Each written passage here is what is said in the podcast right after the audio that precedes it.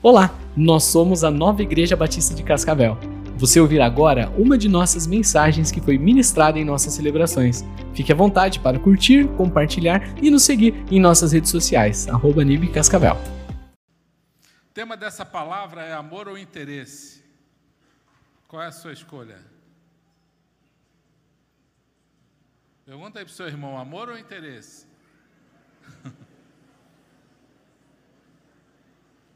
Tem gente que nem perguntou que tem medo da resposta, né?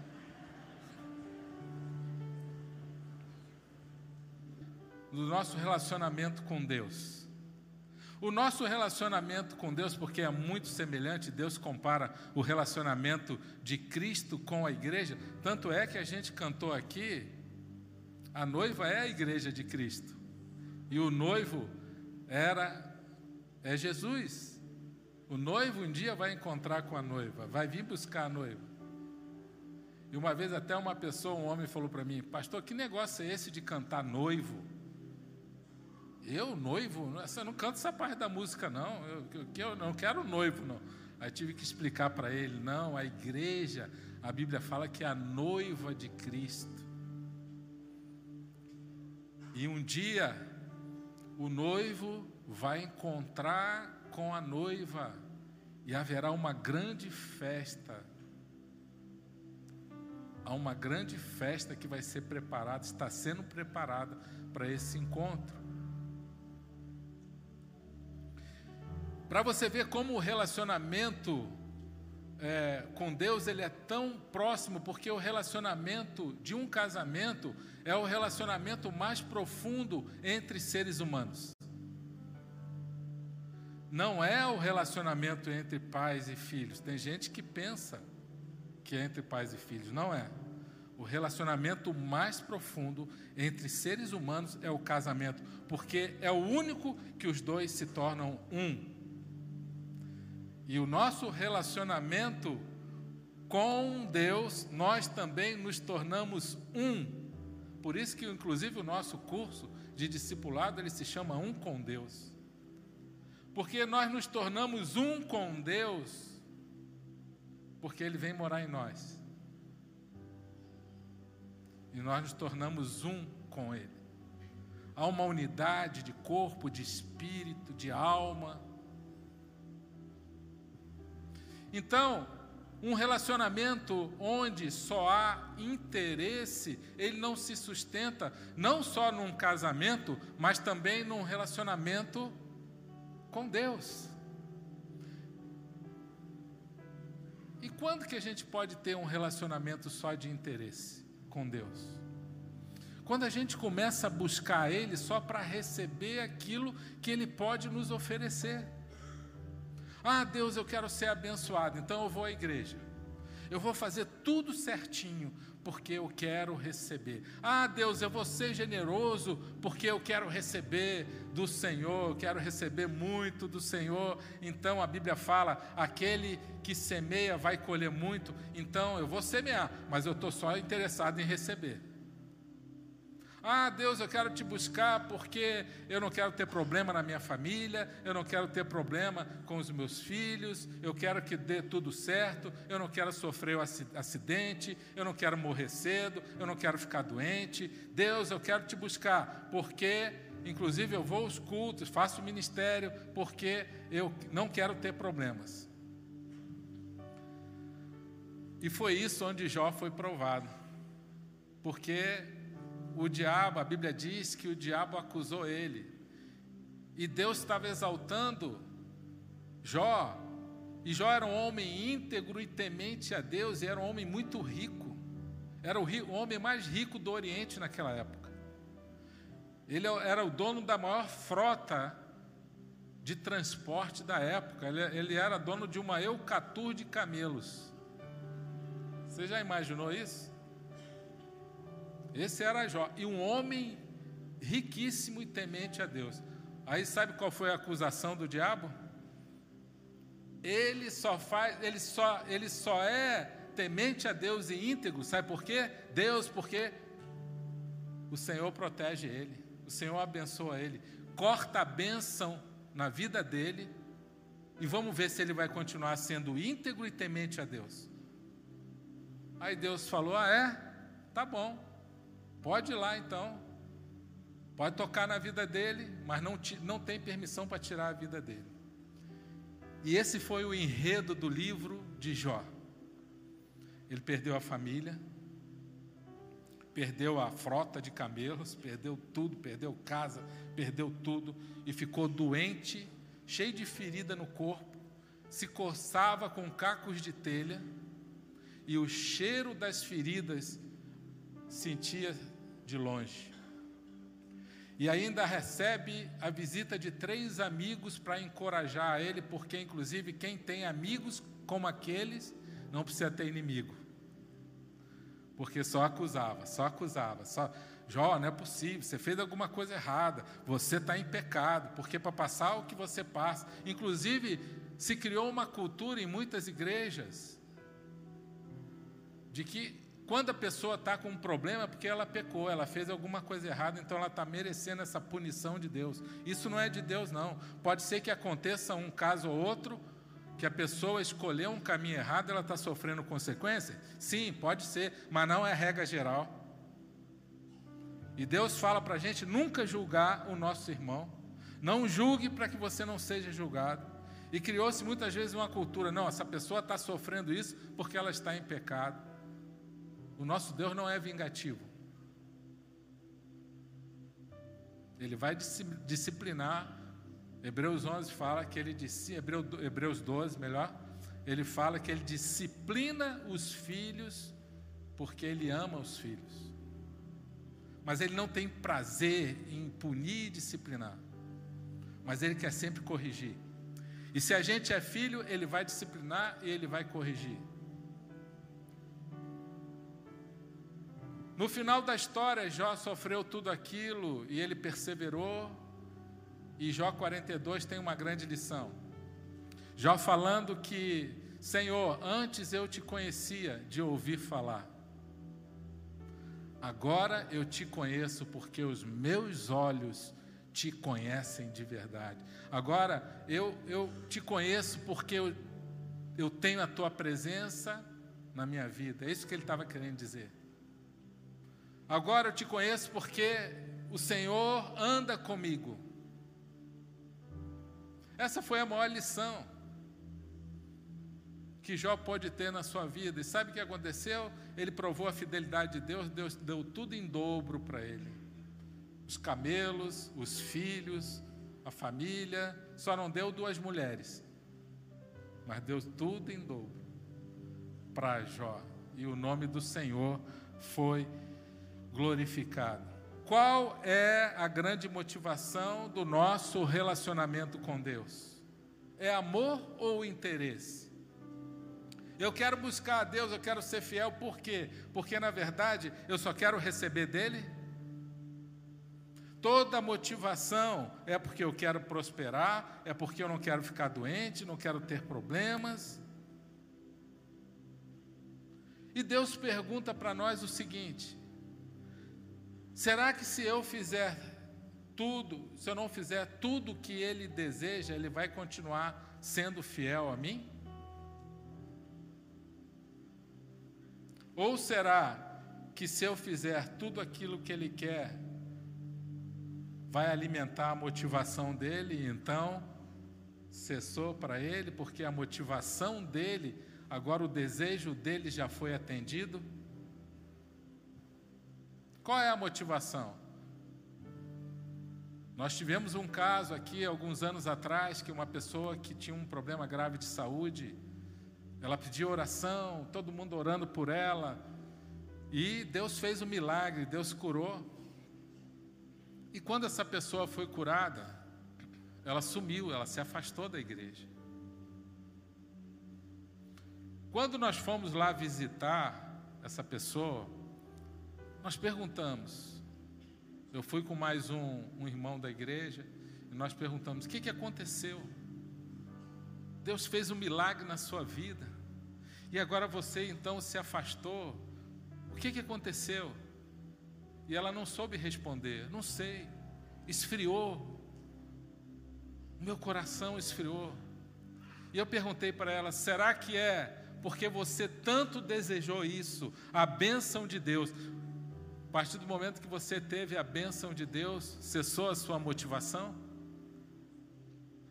E ela falou: Eu não sei, só sei que esfriou, mas eu quero voltar, mas eu não consigo. Qual é a grande motivação da nossa vida? É buscar Deus só para esta vida aqui? Olha o que, a Bíblia diz. 1 Coríntios 15, 19 é um versículo muito forte. A gente já citou algumas vezes esse versículo no culto. Projeta para nós aí.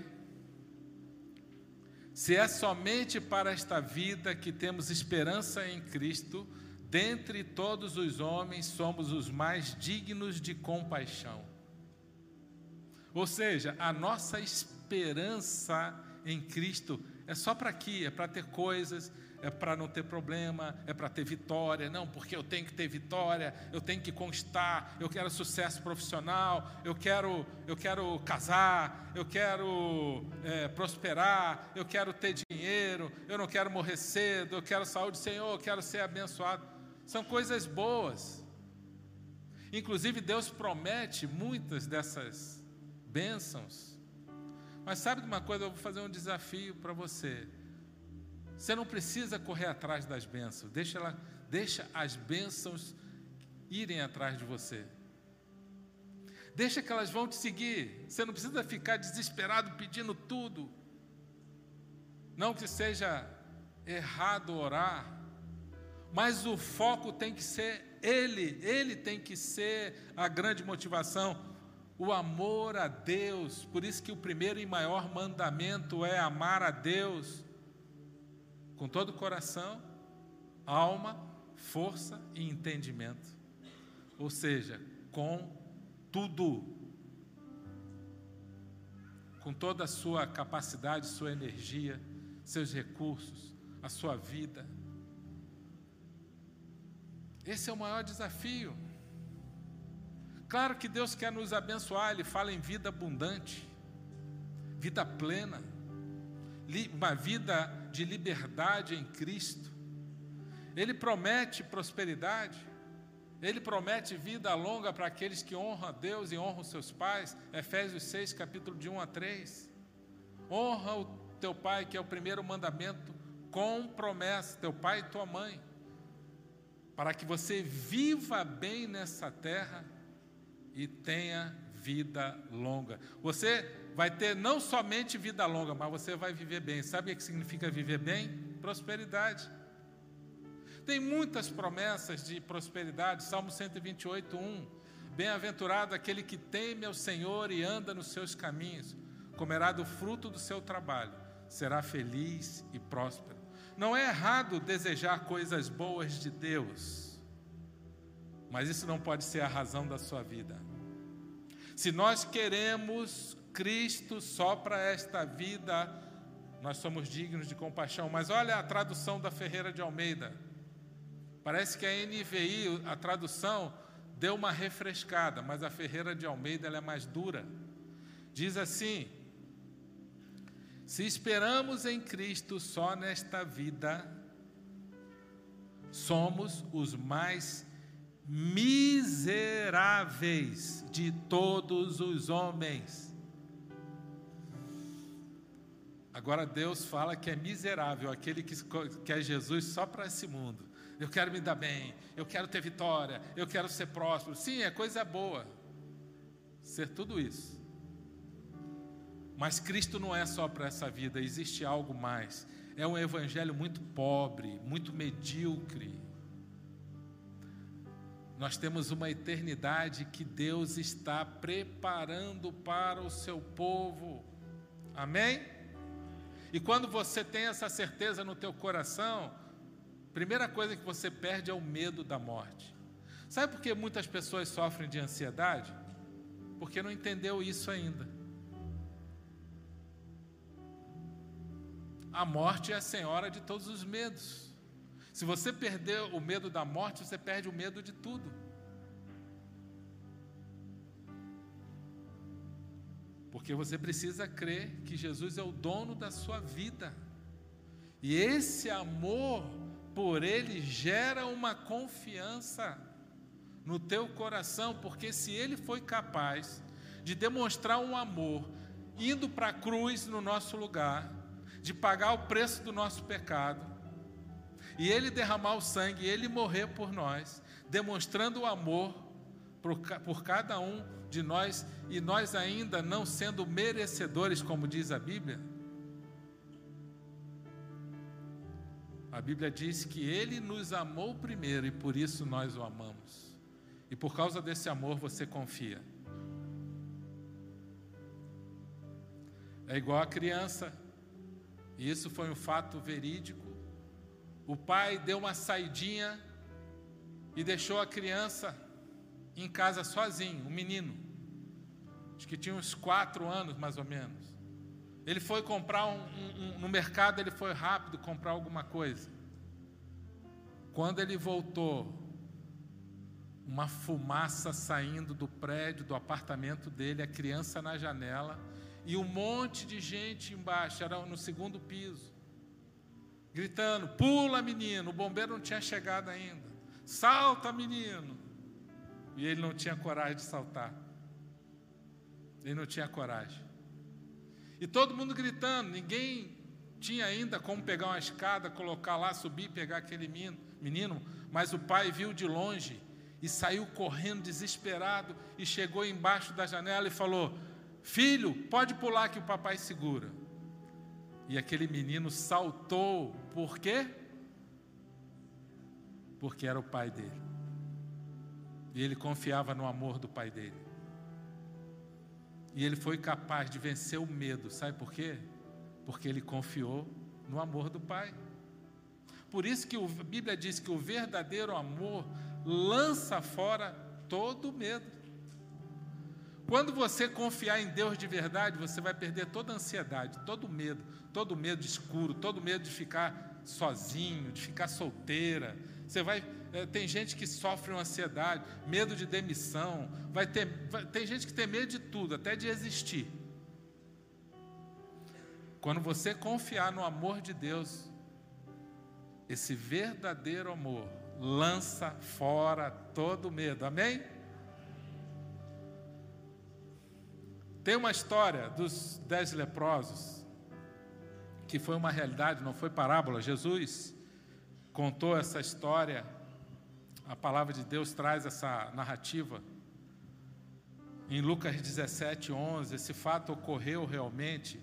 Jesus estava descendo de Samaria para Jerusalém. No caminho, ele passa numa aldeia. E ali então, alguns homens leprosos que viviam segregados, isolados.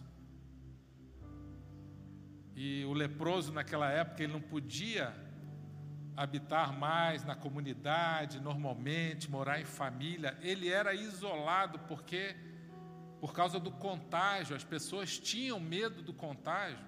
Inclusive, a lei de Moisés dizia que essa pessoa tinha que ser separada, isolada. E então, quando Jesus está passando perto dessa aldeia, aqueles homens começam a gritar por Jesus: Senhor, misericórdia! Senhor, cura, cura a gente aqui! Senhor, socorro, nos ajude! E Jesus foi até eles e falou o seguinte: Olha, vocês vão se apresentar lá para o sumo sacerdote. E eu fiquei pensando, se eu fosse um desses leprosos ali. Poxa, Jesus, eu estou pedindo para ser curado e o Senhor manda eu me apresentar para o sumo sacerdote. Como é que é essa história aí? Não dá para curar agora e a gente ficar feliz aqui e glorificar o nome do Senhor. E inclusive a gente vai te seguir a partir de agora. O Senhor vai fazer um milagre. A gente quer um, um, um negócio espetacular. A gente quer que o Senhor levante a mão e os céus se abram aqui e, e venha um anjo, sei lá, faça alguma coisa sobrenatural para a gente ver um, um fogo descendo e sumindo, igual Naamã, que sumiu de repente a lepra dele. E o Senhor manda a gente se apresentar para o sumo sacerdote. Não estou entendendo, parece que o sumo sacerdote tem mais poder do que o Senhor. Só que tem um detalhe: o texto diz assim: E aconteceu que, indo eles, ficaram limpos. Eles foram, sem ver a cura antes. Isso é muito profundo, sabe por quê? Porque muitas vezes a gente quer ir para Deus assim: Senhor, se o Senhor fizer isso, a partir de hoje eu vou te servir, eu vou te seguir, eu vou te obedecer, eu vou fazer ministério, a minha vida vai ser para te servir. Igual um amigo meu é, do trabalho que ele jogava na loteria toda semana. Ele era um cristão e ele queria ser rico também, a semelhança desse outro meu colega, que eu contei no início da palavra. E ele ele falava assim, ele era o, era o rei do bolão, é aquele cara que estava sempre movimentando o pessoal para fazer bolão. E ele falou para mim assim, olha, eu sempre pedia, ora por mim, porque se eu ganhar na loteria, eu vou dar 20% tudo para a igreja, para o reino de Deus.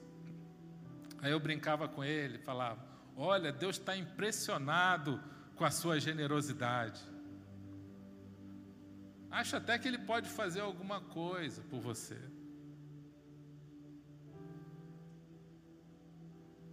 E um dia eu falei para ele assim: você nunca vai ganhar na loteria. Deus não vai deixar. Por quê, pastor? Que boca é essa? Porque se você tiver muito dinheiro, você só vai aprontar. Tu vai querer trocar de mulher, tu vai desviar. Não, que isso? Eu falei: é, você não pode ter muito dinheiro, não. Se você tiver muito dinheiro, então faz o seguinte: não perca seu tempo, que você nunca vai ganhar. Então para de jogar na loteria, porque o dinheiro não vai ser bênção na sua vida. 1 Timóteo 6 fala que aqueles que querem ficar rico rápido demais vai trazer destruição, e o amor ao dinheiro é a raiz de todos os males. Então, dinheiro não vai ser bênção na sua vida. Aí passava a semana, vinha o resultado da loteria. Pô, pastor, você tem uma boca, hein? Falei, pois é, e você está perdendo dinheiro. Por quê? Porque você quer um relacionamento com Deus só para ter, só para receber. Você quer colocar condições para Deus. Por que, que você não é generoso antes de receber tudo isso?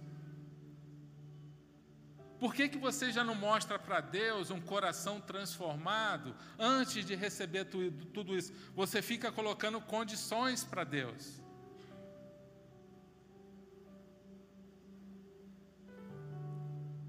E esses leprosos, eles nos ensinam a obedecer antes de ver a coisa acontecer. Amém?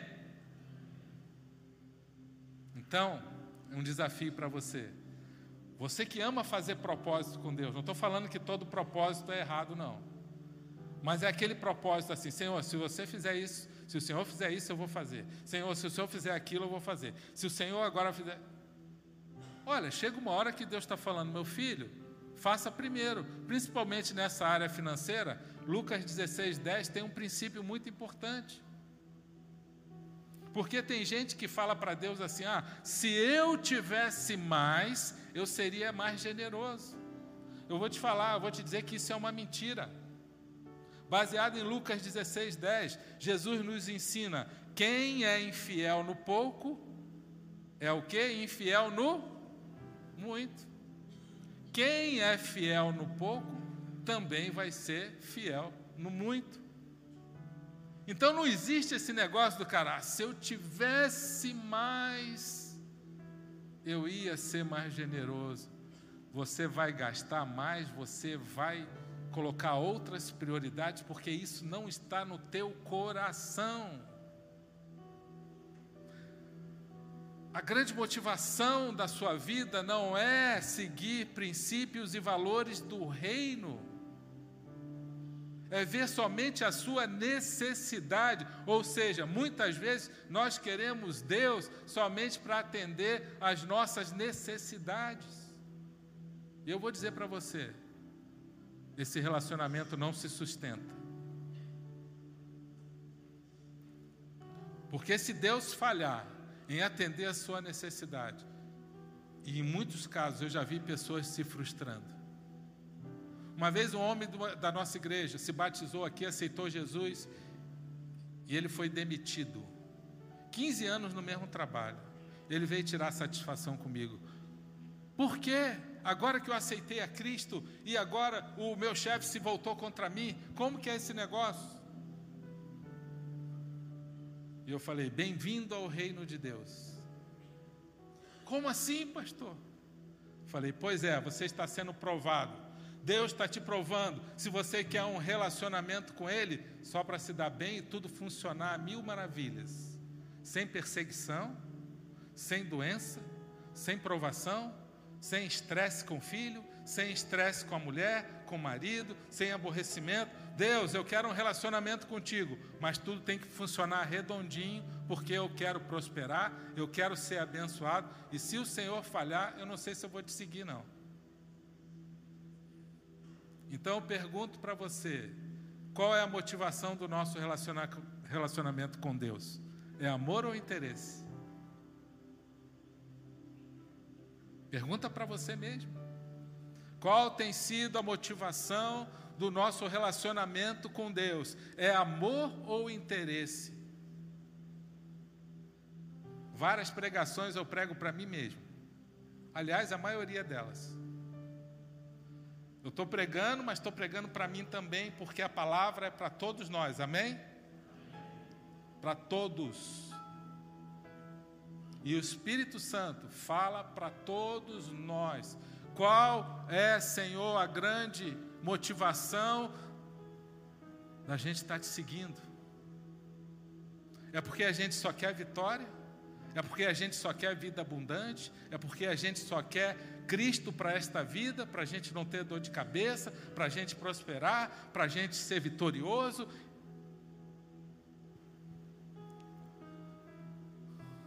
Aqueles homens, dez leprosos foram curados no meio do caminho. Sabe o que eu aprendo aqui?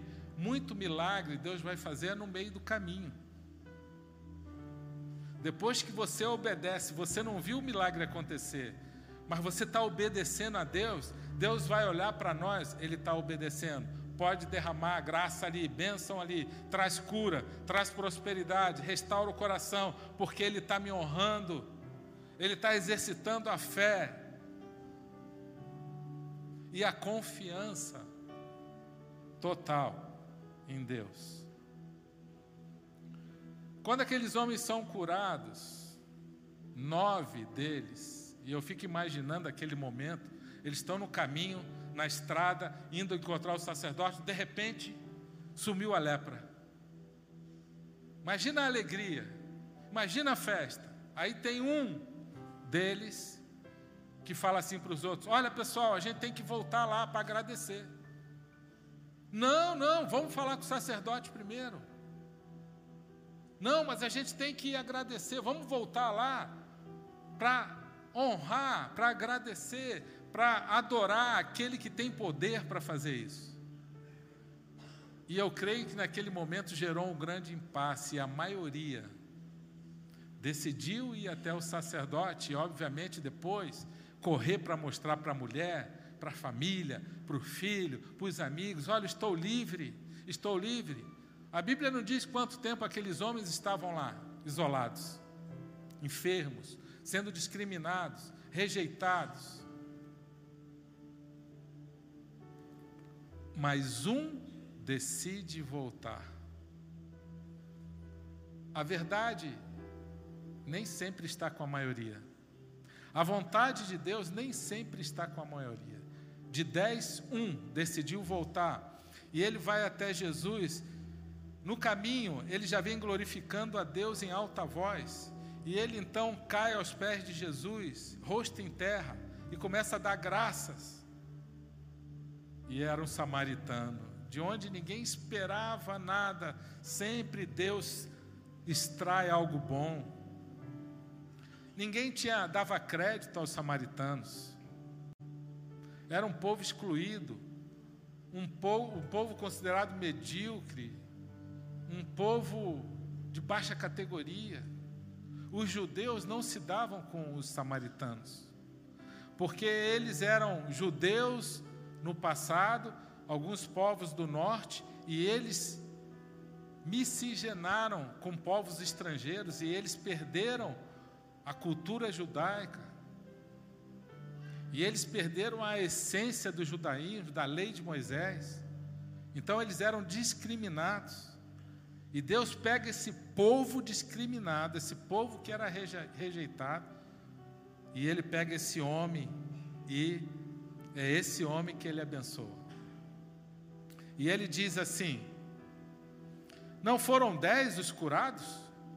Onde estão os nove? Só você que voltou? Não houve quem voltasse para dar glória a Deus, senão você que é um estrangeiro? E diz para ele: Levanta-te vai, a tua fé te salvou. Amém? Pode aplaudir o Senhor. Pode aplaudir e glorificar, porque esse Deus é poderoso demais.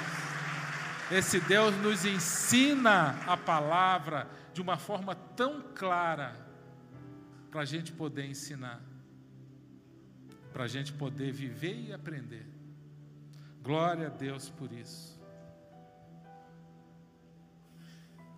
A tua fé te salvou. Os outros nove tiveram a cura, mas não tiveram salvação. O que equivale, meu irmão, a gente ter cura de uma doença, sabendo que no futuro a gente vai para o túmulo? Todo mundo vai. E se a gente não tiver a salvação em Cristo, de que valeu ressuscitar um morto se ele vai morrer de novo? De que valeu curar um câncer, curar uma lepra, curar o que for, se essa pessoa um dia vai morrer de novo, e todo mundo aqui, todos nós um dia, vamos sair dessa vida. De que vale a gente querer Deus, Cristo, somente para esta vida, sabendo que um dia nós vamos deixar tudo aqui? Só um teve a salvação, sabe por quê? Porque além da bênção, ele correu para a presença do Deus que dá a bênção. Então não adianta só a gente querer a bênção. Deus, eu quero ser abençoado. Deus, eu quero isso. Deus, Ele quer muito mais do que nos abençoar, Ele quer um relacionamento com cada um de nós. E foi isso que ele experimentou. Ele ouviu da boca de Jesus, ele foi para a presença de Jesus e ele recebeu a salvação. Amém? Isso é muito poderoso. É uma fé que opera pelo amor. A fé que opera pelo amor é a fé verdadeira. Por isso, Gálatas 5,6 diz assim: Porque em Cristo Jesus, nem circuncisão, nem incircuncisão, ou seja, atos religiosos, tem efeito algum, mas sim a fé que opera pelo amor. Isso é que tem efeito verdadeiro para Deus. É uma fé que opera pelo amor. Primeiro, essa fé é impulsionada pelo amor de Deus no nosso coração. Quando a gente entende que Ele nos amou, e então a gente ama a Deus. Como que a gente ama a Deus? Obedecendo. Aqueles que me amam, obedecem os meus mandamentos. Como que a gente ama a Deus? Demonstrando amor pelo próximo, com atos de bondade, atos de amor. A fé sem obras é morta. Com obras, obras são atos de bondade, atos de amor para o próximo. A fé sem obras, Gala, é, Tiago 2,17, diz que a fé sem você fazer obras não serve para nada. Por isso que a fé opera pelo amor. Fé e amor andam juntos. Amor na prática. com atitudes, com ações, obediência a Deus e atitude, atos de bondade com o próximo. Qual é a motivação? A sua motivação de verdade para buscar a Deus. A nossa motivação tem que ser o amor a Deus. E quando entra o amor a Deus, entra o amor ao próximo. E a gente começa a dar de si para o próximo, porque o amor é dar. Deus amou o mundo de tal maneira que deu o seu único filho, Jesus Cristo, primogênito, para que todo aquele que nele crê não pereça, mas tenha a vida eterna. Amém? Você crê nisso? Então fique de pé e dê um glória a Deus. Obrigado, Senhor. Obrigado, Jesus. Obrigado pelo teu grande amor por nós. O Senhor nos amou primeiro e por isso nós te amamos.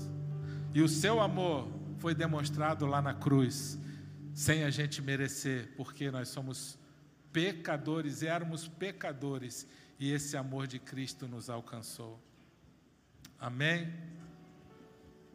Quando a gente fala de amor e interesse, a gente lembra do povo de Deus no deserto. Deus amou aquele povo, as orações daquele povo chegaram à presença de Deus. 400 anos de escravidão e Deus falou: Não, vou tirar esse povo do Egito. Deus levantou Moisés, tirou o povo do Egito, abriu o mar para o povo passar. Olha, meu irmão, olha o que, que Deus faz com o povo dele. Ah, mas isso foi lá. Não, ele continua fazendo hoje. Deus está abrindo muitos mares aí para todos nós. Mas sabe qual é o problema? Sabe, sabe qual foi o problema daquele povo? Eles queriam um Deus somente para fazer as coisas para eles. Essa era a motivação. Tanto é que quando eles saíram do Egito, atravessaram o mar, começaram a ter algumas dificuldades, porque aí vem o teste. Faltou água, eles começaram a murmurar faltou comida, e mesmo assim Deus deu água, Deus deu maná do céu, pão do céu caindo. E o povo reclamando. Deus reclamou que era só pão, só maná. Deus mandou cair frango do céu, codorna. E o povo reclamando. Ah, esse deserto, ah, por causa disso, a vida aqui é muito difícil, a gente está com saudade do Egito, porque lá pelo menos tinha cebolas, tinha uma comida melhor, e tinha isso, e tinha aquilo, e tinha. A gente vai acabar morrendo no deserto. Um povo murmurador.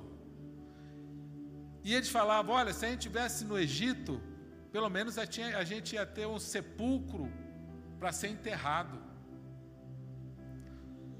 O povo saiu do Egito, mas o Egito não saiu de dentro deles. E o povo só murmurava. Agora, sabe por que, que eles murmuravam assim? Porque eles queriam um Deus só para atender as necessidades deles. Por isso que muita gente se frustra com Deus. Você, a partir de hoje, eu faço um desafio para você você mudar essa concepção. Você vai fazer o conselho de Jesus em Mateus 6,33. Você vai buscar a Deus em primeiro lugar. E você vai confiar que Ele vai fazer o resto para você. Amém? Amém? É isso que fala esse texto. Ele já sabe tudo que a gente precisa. Você está orando há tanto tempo por algo e parece que Deus não responde? Quem já sentiu isso na sua vida? Você orar por tanto tempo por uma coisa que parece que não acontece? Quem já sentiu isso? Levanta o braço. Não é? Vamos parar então, vamos mudar, essa estratégia não está funcionando. Deus, o Senhor já sabe, já orei tanto. Agora eu vou parar de orar um pouquinho isso. Eu vou começar a adorar o Senhor. Vou glorificar o Senhor. Vou fazer igual a mulher, aquela mulher estrangeira que tinha filha endemoniada. Ela adora Jesus sem ver o milagre acontecer ainda. Começa a adorar. Começa a adorar Jesus. Ele já sabe da tua necessidade, ele já sabe do teu clamor. Começa agora a ter um coração disposto a amar incondicional como ele nos amou. Olha, Senhor, eu vou te seguir, agora não é mais por interesse, não. Deixa, para de perseguir a bênção, deixa que a bênção vai seguir você. Amém? E você vai descansar, e você vai confiar, porque você sabe que Deus é o dono da sua vida, que você é um filho de Deus. O povo de Israel é uma história tão forte que Deus não permitiu que todos os murmuradores, que foi a geração acima de 20 anos, entrasse na terra prometida. Só os jovens, aquela geração abaixo de 20 anos, entrou na terra prometida, exceto Josué e Caleb e a família deles. Sabe por quê? Porque o amor deles a, a razão da vida deles, a motivação deles, era através de uma fé, de uma fé que opera pelo amor. Tanto é que quando eles foram ver a terra prometida, os doze espias, dez falaram: não, não tem como a gente entrar lá, aqueles homens são guerreiros e nós vamos perder nós vamos, nós somos é, como os gafanhotos na frente deles. Não tem como, Deus falou que a gente ia conquistar aquela terra, mas nós não somos capazes. Eles se autoderrotaram. Josué e Caleb, que foram, falaram: não, nós podemos vencer, nós podemos, a fé que opera pelo amor, Deus falou, se Deus falou, nós confiamos no amor de Deus, e se Deus falou, nós vamos conseguir, nós não vamos desistir, nós vamos lutar e nós vamos prosseguir. Olha a fé que opera pelo amor. O povo perdeu a bênção porque eles esperavam de Deus só um Deus como um gênio que saiu da garrafa e então vai atender agora os desejos de um povo mimado, que não aceita passar por provações, que murmura o tempo todo. Deus não quer isso para nós, amém? Deus quer que a gente tenha um amor verdadeiro por Ele. Vamos louvar o Senhor, vamos adorar esse Deus. Hebreus 11 tem um versículo ali conta a história de heróis da fé. Vários versículos ali. Homens de Deus. O primeiro versículo já começa dizendo ali né, o que significa fé. Definição de fé é a certeza daquilo que a gente espera e a prova daquilo que a gente não vê. Depois ele vem contando então os heróis da fé. Noé, pela fé, construiu uma arca e salvou a sua família. Abraão, pela fé, saiu da sua terra, da sua parentela e foi para um lugar que ele nem sabia para onde, mas porque Deus mandou. E aí ele vem listando os heróis da fé. E ele fala assim: Eu não tenho tempo para falar de todos. Não tenho tempo para falar dos profetas, do, de Davi, de, dos juízes, e ele só vem falando coisa, coisas boas, milagres que Deus fez através da fé que opera pelo amor, através da vida desses homens. E a gente pensa que é só coisa boa que acontece para aquele que tem fé e para aquele que está seguindo a Cristo.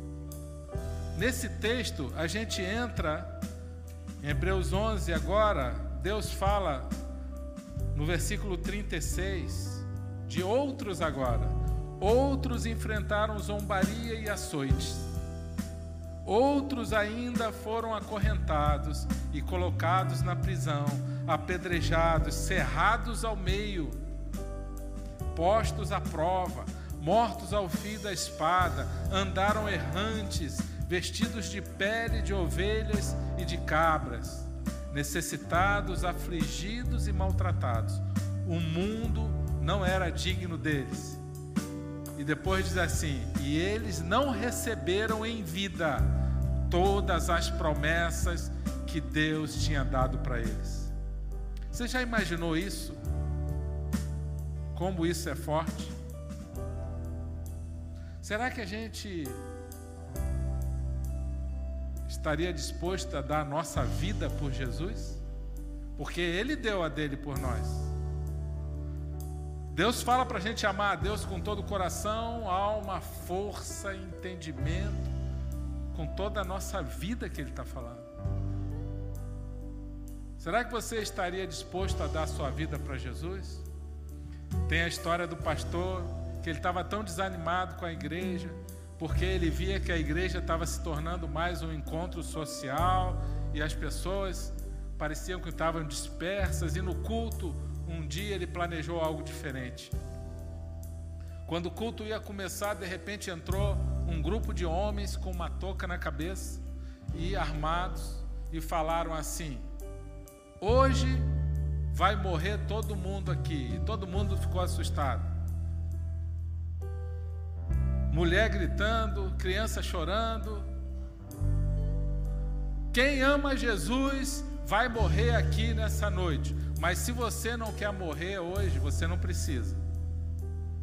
Se você não ama Jesus, não ama a Deus de todo o coração, você pode sair, você não vai morrer. Pelo menos hoje você vai morrer. Um dia você vai morrer, mas não vai ser hoje. Mas só fica aqui hoje quem está disposto quem ama Jesus. E aí começou a sair um, um monte de gente. E alguns ficaram, aqueles que amam a Jesus decidiram ficar no culto e decidiram morrer por Jesus. E depois que saiu todo mundo e ficaram aqueles, o pastor falou assim: Agora vocês podem tirar a touca, vamos começar o culto somente com com quem ama a Jesus. E aí, na verdade, era algo planejado, porque muita gente foi embora com medo de morrer por Jesus. E eles fizeram um culto somente com quem ama a Jesus. A minha pergunta para nós, para todos nós, Será que a gente sairia daquele culto ou a gente permaneceria naquele culto, disposto a morrer, como muitos irmãos nossos no passado que foram afligidos, cerrados ao meio, comidos por leões, e não negaram a Cristo como os discípulos? Será que a nossa fé opera pelo amor nesse nível de entrega? Nesse nível de compromisso? Isso é algo para a gente pensar e refletir. Fecha teus olhos agora. Se você tem sentido que a sua fé não está nesse nível, que você não tem a verdadeira motivação, que é o amor a Deus, que é a entrega, você tem esperado muito de Deus, mas só para esta vida. Como diz a palavra, você pode agora falar com Deus: Senhor, eu entendi. Eu não quero só isso, eu quero ser abençoado, mas eu quero entregar minha vida totalmente ao Senhor. Não é errado ser abençoado, mas essa não pode ser a nossa razão principal de vida. A razão principal da nossa vida é entregar a nossa vida ao controle do nosso Senhor Jesus Cristo e viver para Ele. É buscar Ele em primeiro lugar. Faça essa oração agora. Peça perdão ao Senhor se a tua motivação tem sido errada. Se a tua motivação tem sido somente querer se dar bem. só ter bênçãos nessa vida. Hoje eu exorto você a se entregar àquele que é o Deus da bênção, aquele que dá a bênção. Ele não vai deixar te faltar nada, ele vai honrar a sua vida. Ele promete vida abundante. Mas ele quer mais do que dar uma bênção, ele quer o teu coração, ele quer um relacionamento com você. Ore ao Pai agora, fale com Ele. Vamos orar. Senhor Jesus, eu te agradeço pela tua igreja que está orando agora, Senhor. Nossos irmãos, eu me incluo nessa, Senhor. Nós queremos a motivação verdadeira, Pai, que vem do teu coração. Como a tua motivação, que sempre foi um amor incondicional, nós queremos isso também. O Senhor foi capaz de morrer na cruz por cada um de nós, sendo pecadores ainda. Nós queremos, Senhor, que a nossa motivação principal seja te adorar com tudo que fazemos, seja glorificar o teu nome.